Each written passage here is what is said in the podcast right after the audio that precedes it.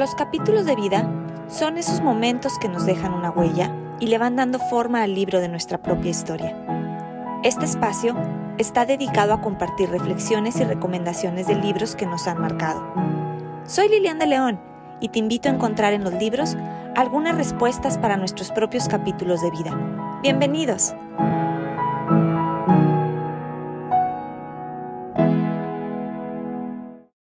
Muchísimas gracias por acompañarnos a capítulos de Vida Podcast. Hoy tenemos un programa súper especial porque tengo el honor de tener como invitado a un gran psiquiatra, una persona que admiro y que sigo en su podcast también. Ahorita les voy a platicar cuál podcast es.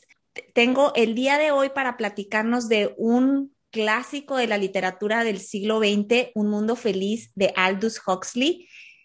Quiero darle la bienvenida al doctor psiquiatra Rafael López. Hola, ¿cómo están? Muchísimas, muchísimas gracias por invitarme, por recibirme por acá.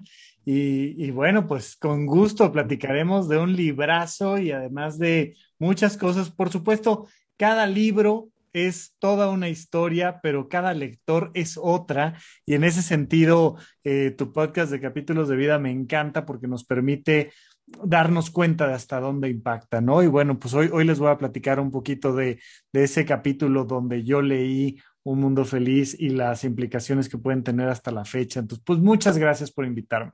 Al contrario, súper agradecida y muy emocionada de tenerte aquí. Para quienes nos están escuchando, quiero platicarles que el doctor Rafael López, o Rafa, como me voy a referir a él en este, en este episodio, él es médico psiquiatra, además es el actual presidente de la Asociación Internacional de Semiología. ¿Pronuncia bien? Semiología, sí. sí. Él es creador y conductor del podcast Supracortical, que se los recomiendo mucho. Al final estaremos hablando de este podcast. Y además es una persona con un profundo amor a la ciencia y a la filosofía. Fíjense nada más que complemento de estas dos partes que en lo personal a mí me llaman muchísimo la atención, que me atraen, lo que es la ciencia y la filosofía. Rafa, platícanos para comenzar, ¿quién es Rafa López y en qué capítulo de tu vida te encuentras? Oh, bueno, no, hombre, este, difícil pregunta. Muchas veces he hecho la broma un poco de cuando me preguntan por mi currículum, mandarles ahí de, pues soy Rafa Rufus de 1984 a la fecha, ¿no? Y entonces, nada, una, una persona que ha ido encontrando, pues, la manera de disfrutar del día a día. Desde muy chico, pues he encontrado en mí el gusto por la comunicación. La comunicación sobre todo hablada, ¿no? A mí me fascina el escenario y me fascina platicar, pero también me encanta la comunicación escrita, aunque hoy en día no le he dedicado tanto tiempo a esto, a este ejercicio que me gusta de escribir.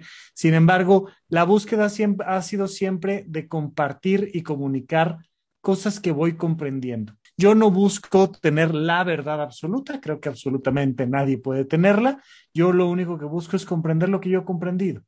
Y cuando entiendo algo, siento un placer impresionante decir, claro, ya entendí. Y una vez que entiendo, digo, a ver, para comprenderlo bien, lo tengo que explicar.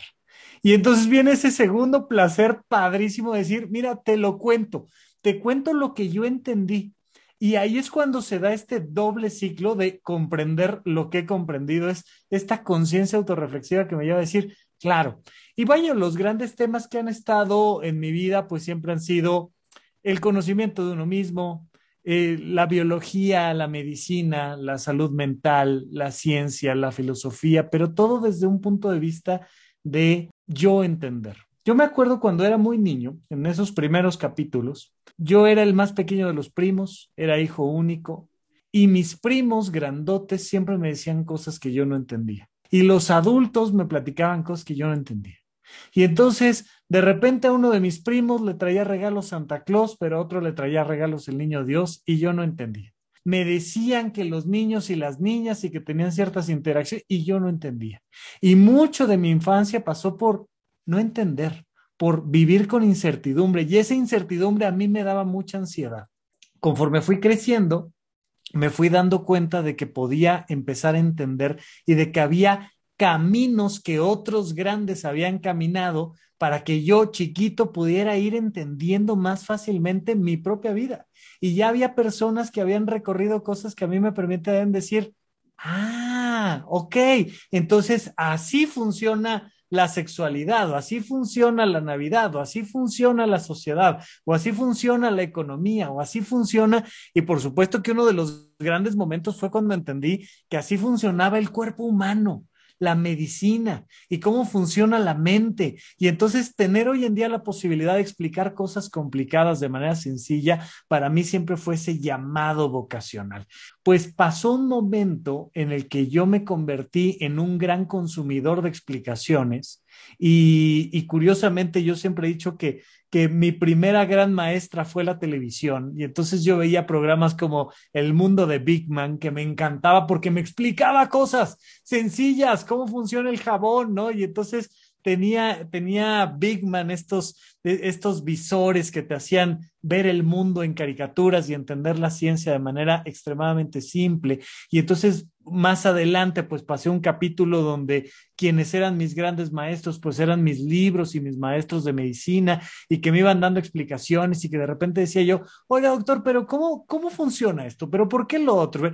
Y fueron pasando los capítulos y los capítulos hasta que hace ya algunos años, llevo desde el 2016 con el podcast de supracortical, empecé una parte de mi vida, una parte de este libro de mi vida, donde ya empecé yo a explicar donde ya me sentía yo capaz de subirme a un escenario y decirles, mira, de esto se trata, desde el origen de la ansiedad hasta, a mí me fascinaba platicarle a mis, a mis compañeros de grados inferiores cómo funcionaban los antibióticos y la farmacología, pero me encantaba ya más grande, siendo ya egresado de psiquiatría, platicarle a los médicos de formación, a los médicos de pregrado, temas sobre el suicidio y sobre la prevención del suicidio y cómo poder aplicar ese conocimiento a sus vidas, porque los médicos tenemos un riesgo 250% más alto de suicidio que la población general. Y entonces para mí era muy importante platicarles esto de cómo había entendido yo por qué los médicos llegábamos ahí y cómo podíamos salir de ahí. Entonces empezaron estos capítulos en mi vida donde yo me volví el que hablaba y, claro que sigo consumiendo información y claro que sigo buscando respuestas, pero ya me, me topé con un espacio en el podcast donde yo le estoy hablando a, a, miles de personas literalmente sobre lo que yo estoy entendiendo y de repente veo una película y digo, ay, les cuento lo que yo viví y, y es todo lo que hago, ¿no? No pretendo, insisto, ser el que sabe, solo pretendo compartirles lo que yo entiendo. Y entonces ahorita estoy en esa parte de mi vida donde traigo una pasión profunda por explicar sobre la salud mental, sobre la salud física, sobre la economía. Recientemente estoy fascinado hablando sobre finanzas personales y diciendo, oigan, creo que, creo que yo ya entendí para mí sobre finanzas personales. Y ahí estoy, en ese capítulo voy. Pues muchísimas felicidades y creo que lo estás haciendo bastante bien y como comento yo muchas veces, trascendiendo de una manera positiva tan importante en estos tiempos y que quienes estamos ávidos de conocer y de bien informarnos, porque no nada más se trata de, informarnos, sino de que llegue información que realmente nos ayude en nuestra vida. Creo que lo estás haciendo. Ya, ya tendremos la oportunidad eh, al finalizar de platicar del libro, de platicar de, de tu podcast en lo personal a mí me ha servido mucho, he aprendido muchísimo y la forma en que transmites. Muchas felicidades por esto. Ahora, me imagino que ha sido toda tu experiencia de aprendizaje durante tu vida y tu experiencia en la práctica lo que te ha llevado a poder compartir esto. Pero en este punto quiero preguntarte a, ti, Rafa, como médico, como psiquiatra, ¿qué significa la lectura en tu profesión? Híjole, para mí la lectura es algo que tiene y tendrá siempre un sabor agridulce en mi historia, porque significa cosas muy diferentes como médico, como comunicador en el mundo del podcast, pero como persona. Y me gustaría platicarte un poquito de como persona. Ah, para mí la lectura es un monstruo. Para mí la lectura es un reto que muchas veces, muy frecuentemente, siento más grande que yo. Tengo muchos amigos y compañeros, y especialmente, por supuesto, amigos médicos, pero no solo eso, en el mundo del el circo, al que también le entré bastante, el circo y el teatro, pues me topé con grandes lectores, con gente que son grandes lectores. Y yo de toda la vida me he sentido alguien al que le cuesta trabajo leer, alguien que es un lector lento y alguien que no tiene la misma pasión que tienen otros por la lectura. Y me ha llevado la vida entera irle dando la vuelta a esa manera de entenderme. Yo crecí eh, en una familia donde yo soy hijo único y mi papá es un hombre muy inteligente, es un gran ingeniero, pero tiene un trauma con la lectura. De chiquito, cuando él era niño, en la primaria lo ponían a leer y le daban de reglazos en las manos y leía mal. Y entonces él generó un proceso de ansiedad relacionado con la lectura. Y él es brillante, yo estoy seguro que hubiera disfrutado muchísimo de leer, de no haber sido por esta idea antigua, presente, pero que, que ya se siente arcaica, de que la letra con sangre entra. Y entonces mi papá, que desarrolló toda esta ansiedad hacia la lectura, pues se volvió muy bueno en números, en matemáticas, un gran ingeniero, pero totalmente aislado de la lectura. Entonces mi papá a la fecha tiene mala ortografía, casi no había libros en casa, yo casi no tenía contacto con los libros en casa. Y entonces fueron pasando muchos años y yo me di cuenta de que se empezaban a burlar de mí en la escuela porque yo tenía mala ortografía. Y yo pensaba que yo había nacido con mala ortografía. Yo no tenía el contacto con los libros, yo no tenía la pasión por este conocimiento y por escribir bien y no había alguien en casa que me dijera, ven, te cuento, esto está padre y esto se hace así y sirve para esto. No, sino que yo hasta muy grande crecí con la idea de que yo había nacido con mala ortografía, que nunca iba a poder hacer nada para darle la vuelta a ese proceso independientemente de eso, pues me tuve que ir acercando a los libros poco a poco, la carrera, etcétera. Pero para mí vino el cambio de lo que significa la lectura cuando tomé un curso de ortografía y redacción en Casa LAM. Te estoy hablando de casi a mis 30 años. Tenía, yo como 28 años, 29 años. O sea, ya no chiquito, ya no de primaria era yo. Y entonces me topé con un curso padrísimo y me di cuenta en unas pocas sesiones que lo único que faltaba era que alguien me enseñara, que alguien me explicara, ¿no? Y me, encantó eh, acompañar ese curso con lecturas y me topé con Julio Cortázar, que tiene una frase muy linda que dice, la coma, esa puerta giratoria del pensamiento. Es una frase sencilla que me impactó y me fascinó porque me explicó que en este juego de escribir y en este juego de leer, la coma era un juguete. Y entonces tú vas jugando con las comas y le vas cambiando el sentido y el ritmo a las cosas. Y si sabes usar bien las comas, te empiezas a divertir de manera tremenda al leer y al escribir. Y entonces poco a poquito he ido encontrando ya de grande el gusto y la pasión por ir leyendo, por ir acompañándome de libros, de textos, pero a la fecha te puedo decir que si puedo encontrar algo en formato de video o de audio, lo voy a preferir por encima del formato escrito, ¿no? Y esto que la gente tiene de el disfrute de, del texto en las manos y del olor, yo no lo tengo, a mí no me gusta. Ha sido una batalla donde al mismo tiempo, desde muy pequeño, antes, cuando, cuando yo no, no leía de los primeros libros que, que leí, precisamente es del que quiero platicar contigo el día de hoy, de repente tener la oportunidad de decir, pues sabes qué, hice el esfuerzo y leí un libro de lado a lado. Para mí eso era un reto tremendo y un placer tremendo decir, lo acabé, pero no era no era el placer que seguramente muchos con los que platicas tienen. No era el placer que seguramente muchos de los que te escuchan tienen.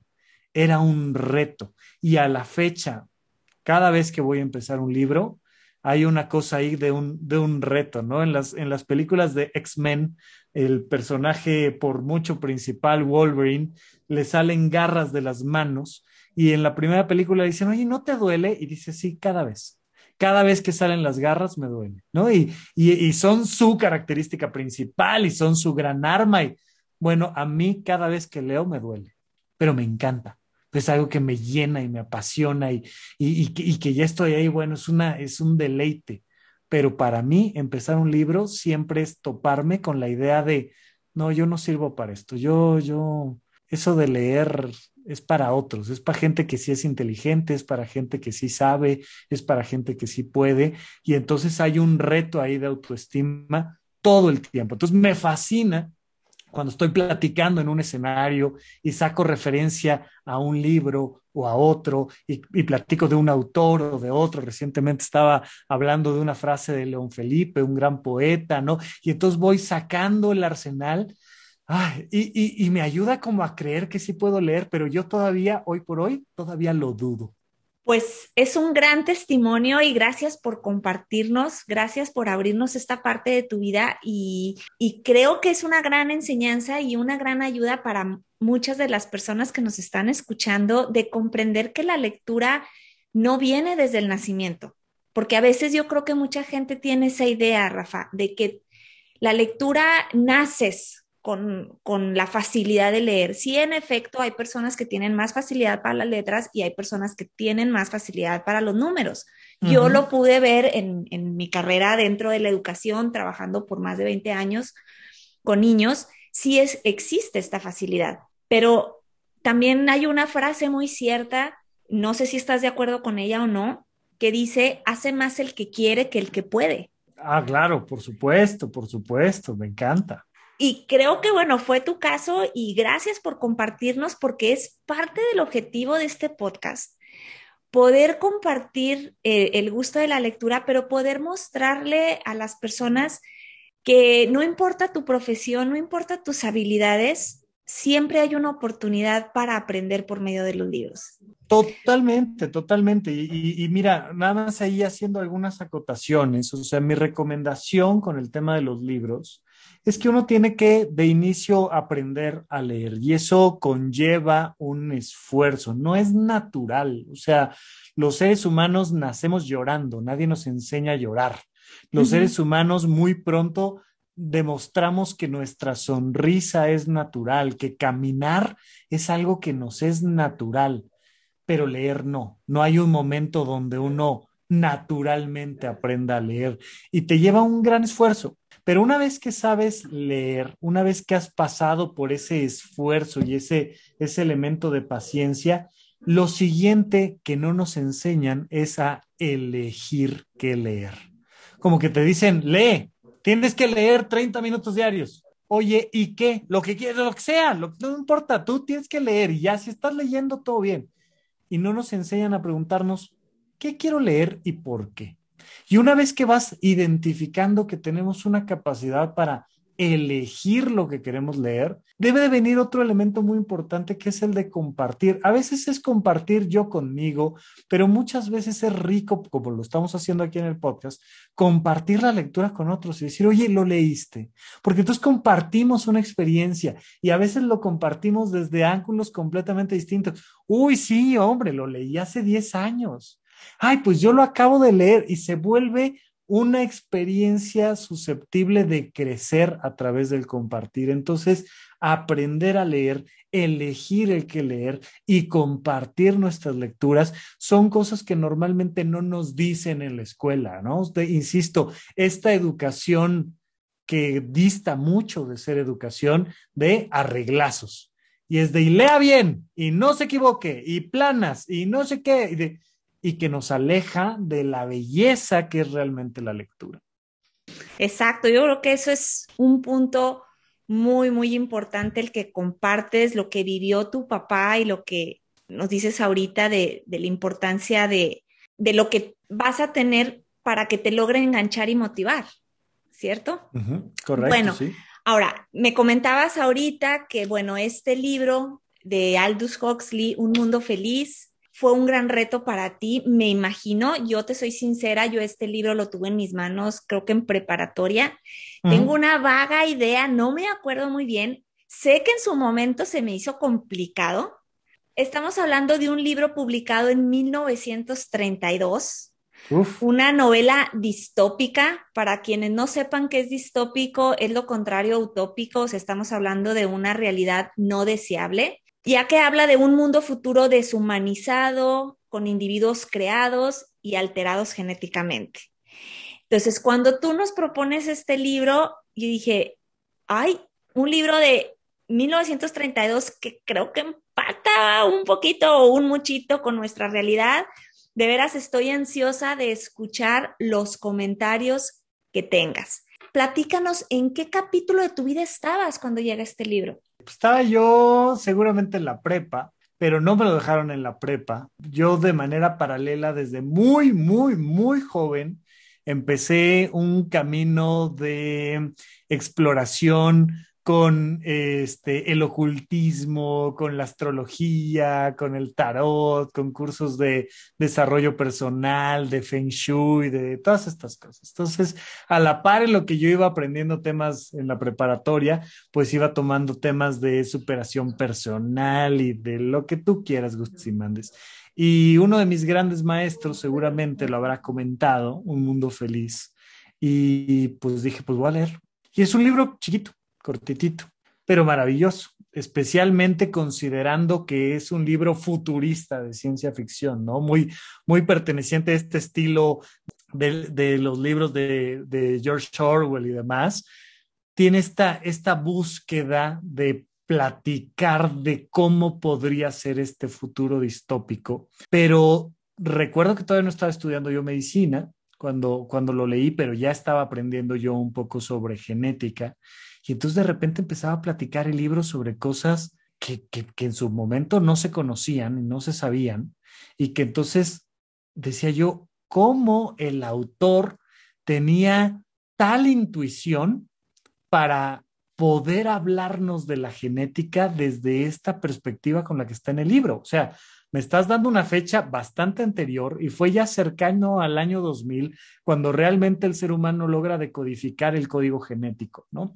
Y entonces viene todo este boom de la genética cercano al milenio y, y, Aldous Huxley ya había platicado esto, ¿no? Y esto que nos da los libros de Verne, ¿no? Que nos hablan de, oh, o sea, ya, ya estaba hablando Verne de, de cómo ir al centro de la Tierra o al fondo del mar o al espacio, cuando ahorita todavía no podemos ir al centro de la Tierra, pero, ¿no? Y entonces vamos haciendo las analogías del viaje a la Luna y de Verne. Y, bueno, pues Huxley de la misma manera nos estaba platicando de una genética que, que, que si lo lees hoy en día, si lo lee un genetista hoy en día, dice, bueno, qué precisión, ¿no? Y se podía hacer este juego. Entonces, desde los primeros episodios del libro, desde estos primeros capítulos donde arranca el libro, te va diciendo que Ford es el gran dios del momento, porque Ford aportó esta posibilidad de hacer la creación en masa, la creación a través de, de estos trabajos separados, y entonces ahora logramos hacer seres humanos así uno idéntico del otro, uno idéntico del otro.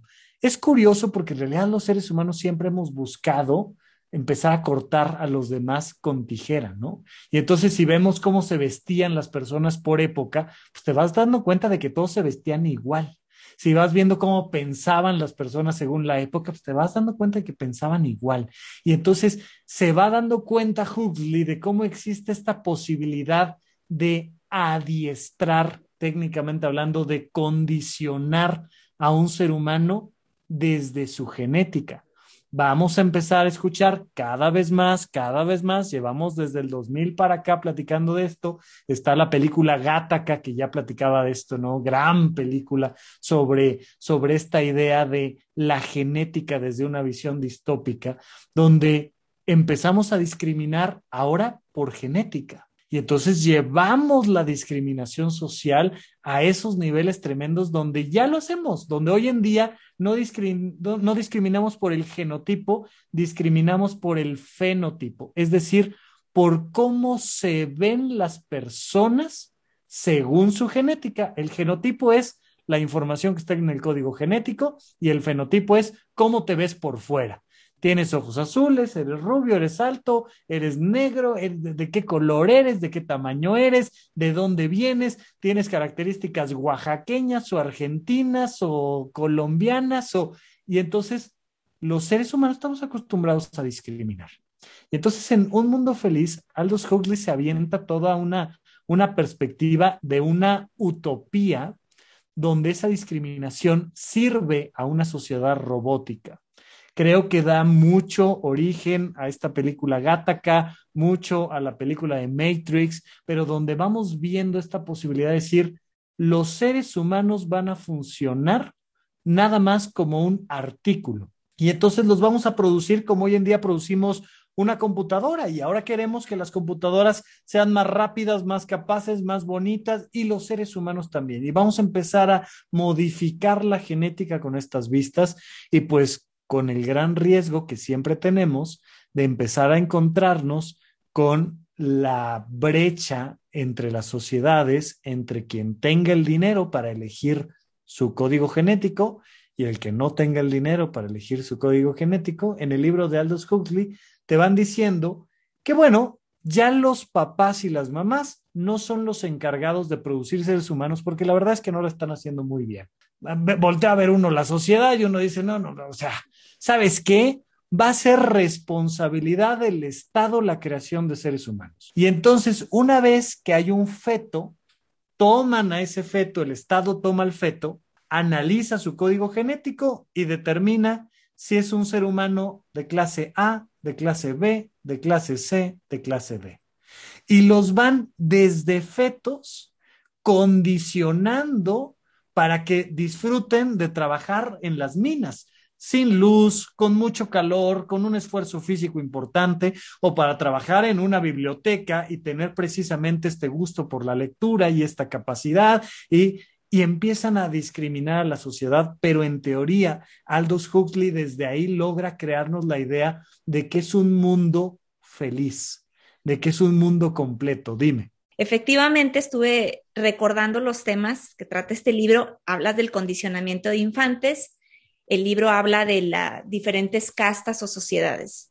Y pensando en, nuestra actualidad, fuera del libro de, de Un Mundo Feliz, yo me he cuestionado cómo vamos condicionando a los infantes, a los niños, para ciertas cosas como el consumismo, que también el libro lo habla. Por ejemplo, que existen juguetes para los niños de menos de tres años, literalmente un teléfono celular, pero un juguete, para que se empiecen a familiarizar con el hecho de lo que es un celular. O cuando, no sé si recuerdas, yo sé que eres más joven que yo, Rafa, pero a lo mejor lo recuerdas, que había una marca de juguetes que te vendía la caja registradora con el dinero también. claro, sí, por supuesto. ¿A esto podremos llamarle un condicionamiento infantil, Rafa, desde tu punto de vista médico? Por supuesto, a eso y a todo, absolutamente todo lo que llamamos educación es un condicionamiento absolutamente todo. ¿Por qué llegamos a un lugar y decimos, ¿qué tal? Buenas tardes. Porque nos dijeron 758.322 veces, mi hijo, salude, salude, diga buenas tardes. Y ahí está uno apenado atrás de las faldas de mamá, salude, diga buenas tardes. Y te lo dicen y te lo dicen y te lo dicen, ¿no? Y en la escuela, el Buenas tardes, maestra Lupita. Y, es todos en corito y, vamos condicionando a los niños. Los vamos condicionando para saludar, los vamos condicionando para sentarse, los vamos condicionando para comer, los vamos condicionando para estudiar, los vamos condicionando para comprar, los vamos condicionando para endeudarse, los vamos condicionando para discriminar, los vamos condicionando para tolerar, los vamos, a los niños los vamos condicionando, niños y niñas. Es imposible no hacerlo. Esto es una parte interesantísima. No puedes dejar a un niño sin educación, entre paréntesis, sin condicionamientos. Eso no existe, no hay manera, porque entonces nos metemos a una cosa que es antinatural en los seres humanos. Hay todo el estudio de los niños ferales que por algún motivo sobrevivieron lejos de la educación. Y entonces se vuelven personas que no pueden resolver sus propias vidas porque la naturaleza humana incluye la educación. Y entonces, ¿cuántos hijos vas a tener? Pues depende de tu educación. ¿Cómo vas a trabajar? Depende de tu educación. ¿Cuánto ahorras? Depende de tu educación. ¿Hasta dónde puedes llegar? Depende de tu educación. Hay toda esta idea del efecto Pigmaleón, donde en la medida en la que tú crees que un niño puede hacer algo, lo logra hacer pero muchísimos niños, muchísimos niños y niñas se enfrentan al hecho de que sus papás no creen que ellos puedan porque sus papás no creen que ellos mismos puedan. Todo es un condicionamiento y cada vez que abrimos nuestras redes sociales hay un condicionamiento, pero no hay manera de evitarlo, salvo que hay una hay un secreto, hay una pequeña llave para darle la vuelta a esto porque mucha gente ha caído en la absurda idea de creer que podemos hacer que nuestros hijos crezcan sin condicionamientos. No, no, no, yo no le voy a decir que hay niños y niñas, que él se entere de lo que existe, que él decida solito. No, no le voy a decir que, que, si, que, que si va a ser futbolista o no. Y, y no se puede. Les vamos a estar dando condicionamientos de una manera u otra. Sin embargo, les tenemos que enseñar a ir en contra de los condicionamientos y a favor de la libertad. El gran elemento dentro de la educación que se nos ha olvidado se llama libertad. Y la libertad viene de la posibilidad de tomar decisiones. Le digo yo a los papás, tienes que enseñarle a tus hijos a ir en contra de lo que a ti te parece correcto. Es todo un tema porque normalmente pensamos que no, mi hijo me tiene que hacer caso. ¿Sabes para qué soy su mamá? ¿Sabes para qué soy su papá? Para decirle, esto sí, esto no. Y de repente es pensar en la idea de decirle, mi amor, tú decide. Ay, pues es que yo quiero el uno en vez del dos. Es tu decisión. Si te sale bien, te sale bien a ti. Si te sale mal, te sale mal a ti. Pero no, no, tú tienes que elegir el dos. El dos es el correcto, el dos es el bueno, el dos es el bonito, peínate bien, vístete bien, párate bien, elige bien, elige la carrera correcta, ten un buen trabajo, elige un buen marido, elige una buena esposa, ten un buen hijo, y es lo correcto, lo correcto, lo correcto, lo correcto, solo reafirma nuestra pérdida de libertad. Entonces, para poderle dar la vuelta, tenemos que enseñarle a los niños a elegir.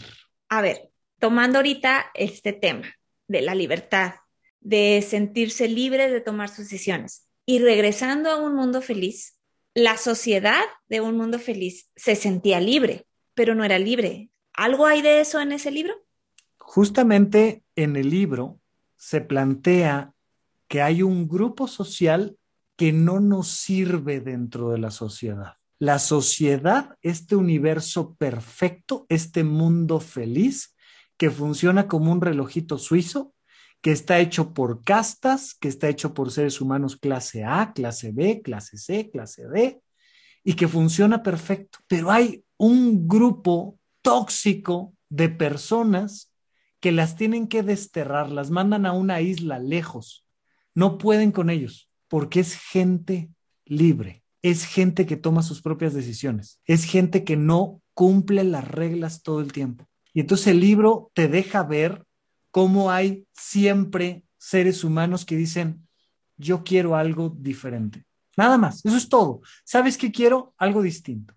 A mí es algo que me preocupa mucho, por ejemplo, de toda la idea de la corrección política, que sigue siendo una idea de aquí todos tenemos que pensar bonito, aquí esto tiene que ser un mundo feliz, aquí nada de andar pensando cosas feas, no, no, no, no, no, no vayas a dar opiniones incorrectas, nada de cosas políticamente incorrectas, no, no, no, no, no. Esto es un mundo feliz. Y de repente hay alguien que dice, espérame, yo creo cosas distintas. Entonces, la gente que está dentro de este mundo feliz es feliz, pero no es libre, ni se siente libre. Cuando ya empieza a entrar en un proceso de frustración muy importante, llega el ejército con un gas de soma que es una droga, ah, que los hace liberar dopamina y regresar a la felicidad, que los hace liberar serotonina, ah, y regresar a la felicidad. Tú tienes que seguir los condicionamientos operantes de toda la vida y ser feliz, ¿sale? De eso se trata. Solo así funciona este relojito suizo. Mientras que allá, lejos, hay otros que prefieren ser libres que ser, entre comillas, felices, que seguir las reglas al pie de la letra. Y nos vamos dando cuenta de cómo infinidad de personas, yo por hacerles alguna referencia clásica, eh, he conocido a muchísimas mujeres de mi casa tiene que estar perfecta porque voy a tener visitas. y el mantel tiene que estar planchado y el cuadro perfectamente angulado y todo tiene que estar, la, la ventana tiene que estar dirigida al meridiano de Greenwich, porque si no, tragedia universal. Y no es que sea un tema de mujeres, es que es un tema de condicionamientos. Se te va a evaluar por qué tan perfecta fue tu cena. Y entonces la búsqueda de la felicidad va en tratar de alcanzar la perfección de los condicionamientos. Mientras que por otro lado, la posibilidad de decir, mira, seamos libres. Pero insisto, a ver, ojo, nada más quiero dejar esto muy claro porque no sé si se entendió en la explicación. Todos necesitamos de la educación, todos necesitamos de las normas, de la ley, del Estado. Todos lo necesitamos, pero no podemos quedarnos solo con una pierna, no vamos a caminar. Necesitamos la otra pierna que es la pierna de la libertad, de la capacidad de elegir, de la capacidad de ser diferente y de tolerar las diferencias, de incluir las diferencias en nuestra vida. Y entonces ahora sí, con estas dos piernas podemos ir avanzando y es un poquito de condicionamientos, de educación, de, de, de, de, justicia y un poquito de libertades y de cambios de perspectivas. Y vamos avanzando paso a paso, paso a paso. Entonces ahí es donde está la solución, porque no es me corto la pierna, como mi pierna de condicionamientos es la que creció y ahora quiero ser libre, me, me corto esa pierna. No, es, hay que desarrollar la otra, ¿no? Nada más para dejarlo como muy claro. O sea, un equilibrio, hablarías tú. Un equilibrio hay, entre la libertad y la educación, sí. Hay una frase que escuché hace mucho tiempo y que me gustó y a lo mejor va de acuerdo a lo que comentas ahorita. Y decía que aceptar al otro no significa estar de acuerdo con él. Ah, bueno, por supuesto. A ver, lo que más grande nos hacen son los diálogos. ¿Y qué es un libro sino un diálogo? Tú tienes la posibilidad de platicar con los muertos, ¿no? Con los vivos, por supuesto, porque tenemos muchos escritores vivos fantásticos, pero a la hora que agarras un libro de quien tú gustes, por decir algo de Gurdjieff, o por decirte de León Felipe, o por decirte de Aldous Huxley, o por decirte Marco Aurelio de Marco Aurelio, te pones a platicar con él y puedes no estar de acuerdo, pero la gracia está en el diálogo. Y la gran ventaja que tenemos con los libros, fíjate en esto, es que nos callamos y escuchamos, cosa que normalmente en la lengua hablada apenas llevamos ocho segundos de interacción y ya te digo, no, no, no, no, no, no, no. Lo que pasa es que lo que tú deberías de pensar o lo que tú deberías de sentir o lo que tú deberías de hacer y ya estamos corrigiendo al interlocutor. Y la ventaja con el libro es que ya está todo dicho. Yo lo escucho de lado a lado y una vez que termino digo, ¿sabes qué? Que sí. O ¿sabes qué? Que no. O ¿sabes qué? Que más o menos. O me recuerda esto. Los libros te permiten un diálogo donde tú escuchas al otro. Por supuesto, tiene la gran desventaja de que no le puedes escribir a Marco Aurelio y decirle lo que tú opinas y lo que tú piensas, pero al menos el primer ejercicio de, de, diálogo se da. Yo le recomiendo mucho a, a, la gente que quiere mejorar su comunicación con su pareja, sus hijos, sus jefes. Sal a caminar, ¿no? Se acostumbraba esto en la Grecia antigua, de decir, mira, vamos a caminar de aquí a la fuente de ida hablas tú y yo escucho, de regreso hablo yo y tú escuchas, de ida hablas tú y yo escucho, porque si no, no hay diálogo, no hay, no hay una síntesis, porque no hay una tesis y una antítesis, sino que todo el tiempo es de no, no, no, no, no, no, es que lo que debes de pensar o lo que debes de sentir. Entonces, es lo bonito de las cartas, es lo bonito de los libros, que te avientas el diálogo al menos ya de ida y si tienes la oportunidad de regreso y se hace la posibilidad de entender al otro. No tenemos que estar de acuerdo con el otro, pero sí tenemos que buscar comprender al otro para comprendernos a nosotros.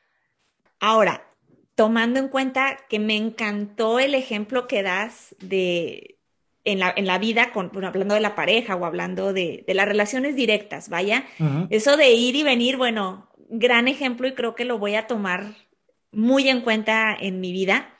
Y lo que comentas del diálogo, estoy totalmente de acuerdo contigo porque muchas veces estás leyendo y puedes estar enojado con el personaje, pero no puedes hacer nada más que seguir leyendo, ¿sí? Ajá, ajá. O estás enojado con el autor de que, ¿por qué estás escribiendo así? No me gusta, me incomoda el lenguaje que estás usando, ¿sí? Ajá. En mi club de lectura te, acabamos de terminar un libro y, y comentando el, libro, luego decíamos que a, varias de nosotras, aunque es un libro con premio y muy buen libro, por cierto, pero que el lenguaje en ratos nos incomodaba, pero como dices, tuvimos que darnos la oportunidad de terminarlo y a lo mejor comentarlo en el grupo, pero en el momento no podíamos hacer nada, tenía que continuar. Entonces, yo creo que tienes muchísima razón en esta parte y es lo que quizá el estar leyendo y el estar viendo otras maneras de pensar es lo que nos puede llevar a la libertad de tomar decisiones en el futuro. Es que si no tenemos opción, no podemos elegir y si no podemos elegir, no somos libres. Y entonces yo procuro hacer siempre el ejercicio de escuchar un podcast de alguien que normalmente no escucharía, de leer un libro de alguien que normalmente no leería, de escuchar a alguien que normalmente no escucharía. ¿Qué pasa con los algoritmos de las redes sociales que nos reiteran todo el tiempo que estamos en lo correcto?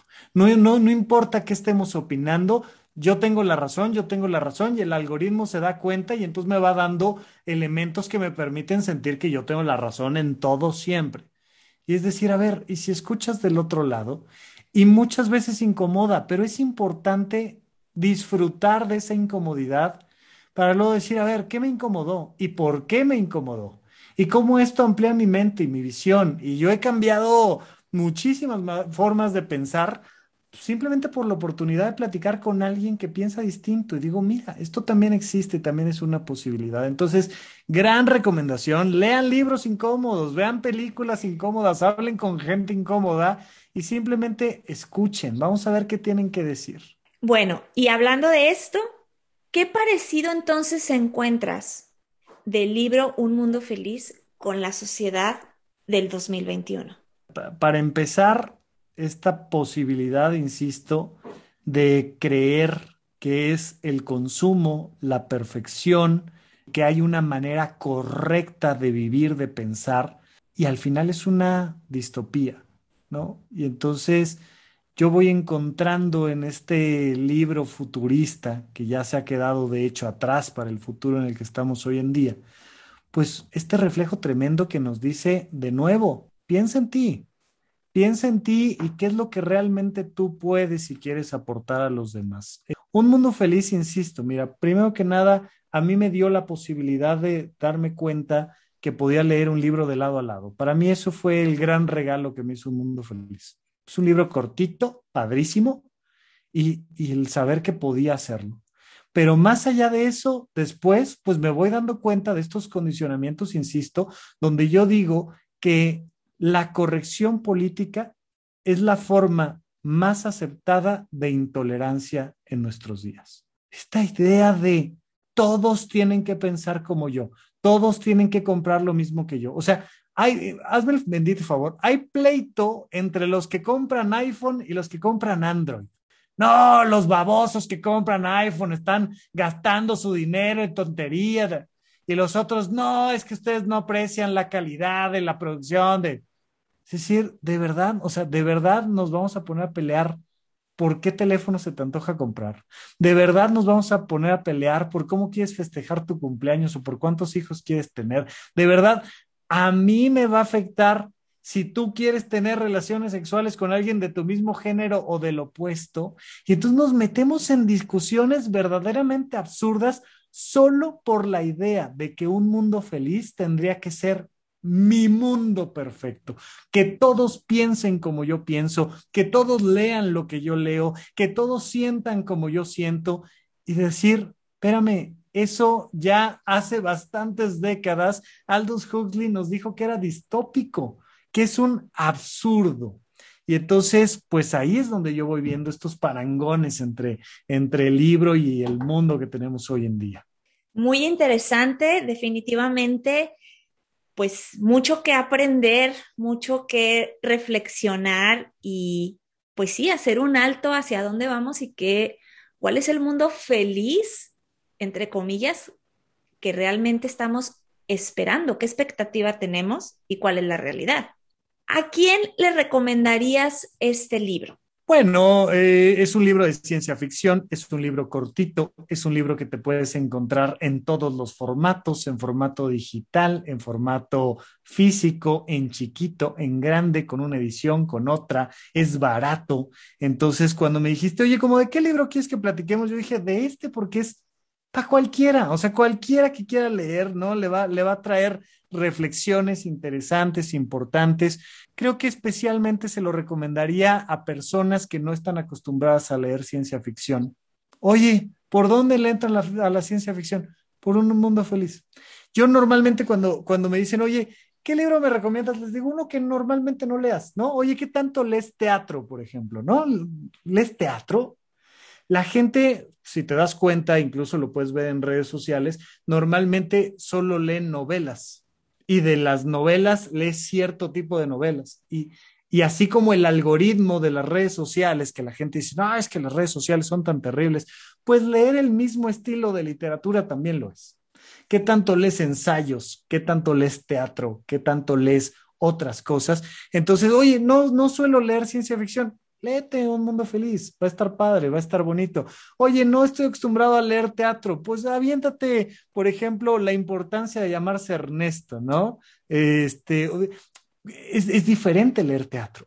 Y a mí me, gusta mucho cuando tengo la, la, oportunidad de compartir con mis amigos actores, de repente decir, ¿qué onda? Vénganse a la casa y tráiganse unos textos y leemos porque se lee diferente el teatro, ¿no? Se lee diferente la poesía. No estás acostumbrado a leer poesía, lee un poquito de poesía. No estás acostumbrado a leer libros de no ficción, de, de este, un poquito más de, de reflexiones económicas, pues échate algún libro de Noam Chomsky o algo diferente para que te amplíe un poco la vida. Entonces, se lo recomiendo a todos, chicos, grandes, hombres, mujeres, con unas perspectivas o con otras, pero especialmente si no han leído libritos viejos de ciencia ficción, éntrenle por ahí, lo van a disfrutar mucho.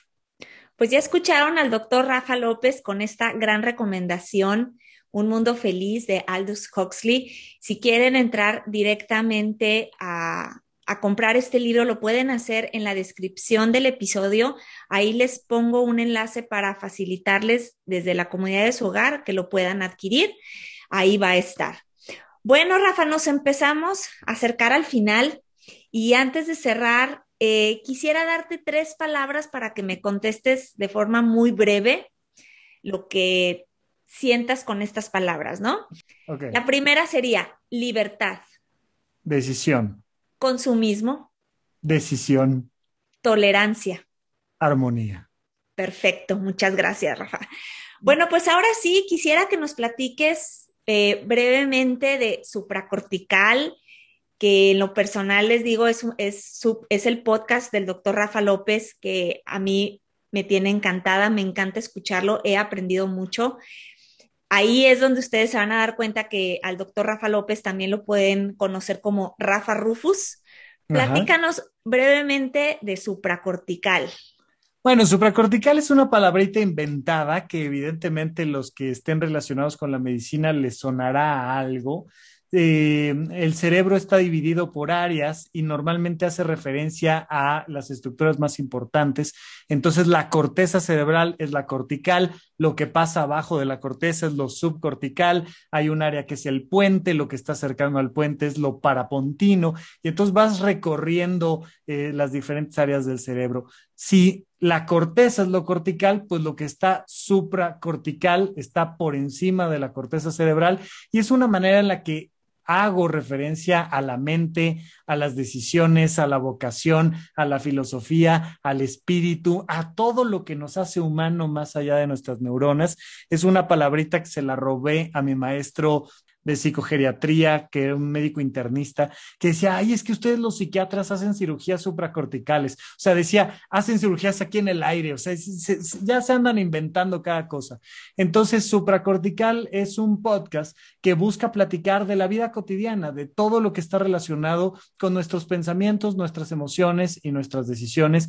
Ya llevamos ahí más de 280 episodios, ya estamos cercanos a los 300 episodios y, y nada, pues los espero por allá para que sigamos platicando un poco de esto que yo voy pensando y entendiendo del mundo, pero siempre mi recomendación es escuchen supracortical, y muchos otros podcasts. Por supuesto, escuchen eh, estos capítulos de vida, pero la intención es que tengamos la libertad de aprender, compartir, escuchar y dialogar con todos los que podamos. Muchas gracias. Que quiero hacerles un paréntesis. Estuve escuchando el episodio de, creo que se llamaba El aburrimiento. Ajá. pusiste como título? Y aquí eh, Rafa que nos comenta que le cuesta leer mucho, que le costaba mucho, que es realmente un, un reto. Ahí van, él va a leer una parte del Quijote. Necesito que lo escuchen porque de veras me tenía picada. Yo quería escuchar todo el libro de su voz. en la manera en que lo narra, como lo, lo lee, de veras, yo creo que te tienen que contratar en una empresa de audiolibros porque qué bonita manera de leer. Ojalá podamos hacer otro episodio y nos puedas leer un fragmento de algún libro, porque de veras me gustó mucho la manera en que lees y transmites. Ay, muchísimas gracias. Para mí el, el Quijote es una de esas obras que me han fascinado. Eh, vaya, si te estoy diciendo que me cuesta trabajo leer, pues el texto antiguo del ingenioso hidalgo Don Quijote de la Mancha, pues es, bastante complicadito, ¿no? Entonces, pero además mm, me, me ha llamado a mí la atención tantos y tantos años, como todo el mundo dice que el Quijote es una maravilla, pero muy pocos lo han leído y de los pocos que lo han leído, pocos lo han comprendido. Yo no me encuentro dentro de los que lo han comprendido a fondo, pero sí he tomado clases con gente que sí lo ha comprendido. Y es un gusto y una gozada que de repente te van analizando párrafo por párrafo de Cervantes y uno dice, wow, qué maravilla, me encanta considerarme un neófito en el tema, pero bueno, pues gustazo. Y, también, mira, ya, ya que estamos platicando, si pudieran escuchar el episodio que hice con Pablo Boullosa de la dichosa palabra de su libro El corazón es un resorte, librazo y gran conversación que me hizo el honor Pablo de tener por ahí conmigo. Entonces busquen por ahí, el corazón es un resorte en supracortical. Y pues cuando quieran, seguimos platicando. Y yo qué más feliz de que me contraten para, para hacer audiolibros. Bueno, además me encanta que exista la posibilidad de, de que los audiolibros sean una alternativa cuando vas en el tráfico, cuando estás en la playa, no quieres poner tanta atención en un texto, cuando estás en el aeropuerto, porque, oye, es que a mí no me gustan los audiolibros porque me gusta tener el libro físico. Bueno, encuéntrate tus espacios para leer, maravilloso. Pero hoy en día tenemos tantas maneras de acercarnos a los autores que no hay que desperdiciarlo. Exacto. ¿Dónde pueden escuchar tus episodios? En Spotify o en cualquier lugar donde escuchen podcast, ahí buscan Supracortical o Rafa Rufus con doble R en medio y en YouTube, en todos lados les aparezco, pónganlo ahí en Google y yo encantado.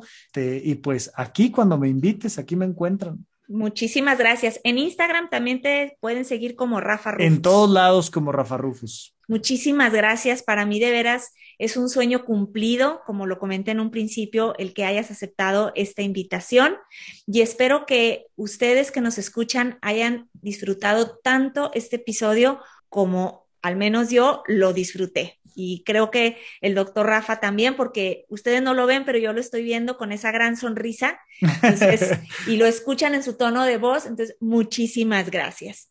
Y pues bueno, no me quiero despedir sin antes recordarles que en cada libro podemos encontrar respuestas para nuestros propios capítulos de vida. Hasta la próxima.